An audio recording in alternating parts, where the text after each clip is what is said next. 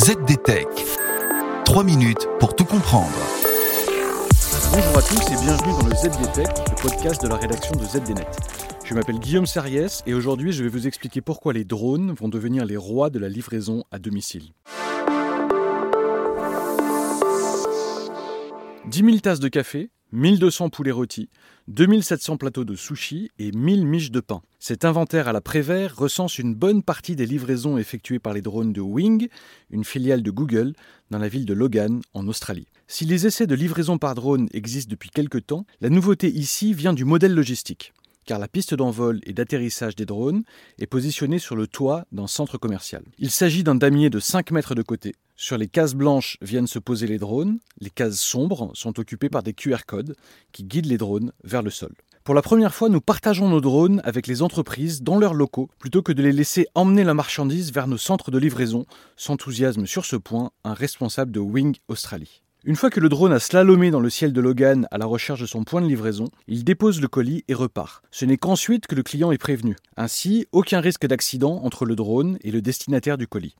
L'expérience a débuté à la mi-août 2021. Et bientôt, de nouveaux produits seront disponibles à la livraison par ces drones capables de transporter un peu plus d'un kilo de marchandises. Une pharmacie doit très prochainement les utiliser pour expédier des médicaments et des produits de parapharmacie. Pour Wing et les commerçants partenaires, ce moyen de livraison permet de résoudre le problème numéro un du e-commerce. C'est en effet le dernier kilomètre de la livraison d'un produit qui coûte le plus cher aux commerçants. Et cela rend prohibitif les frais de livraison pour bon nombre de produits, comme les tasses de café. Les promoteurs de la livraison par drone assurent également que cela évite de rajouter des bouchons sur la route.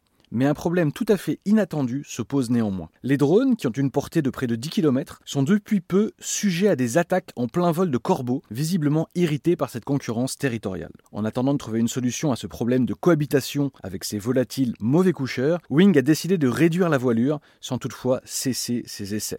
Cette mésaventure rappelle celle de la police parisienne dont les drones de surveillance de manifestations avaient été attaqués il y a deux ans une dizaine de fois par des goélands furieux aux abords de la Seine.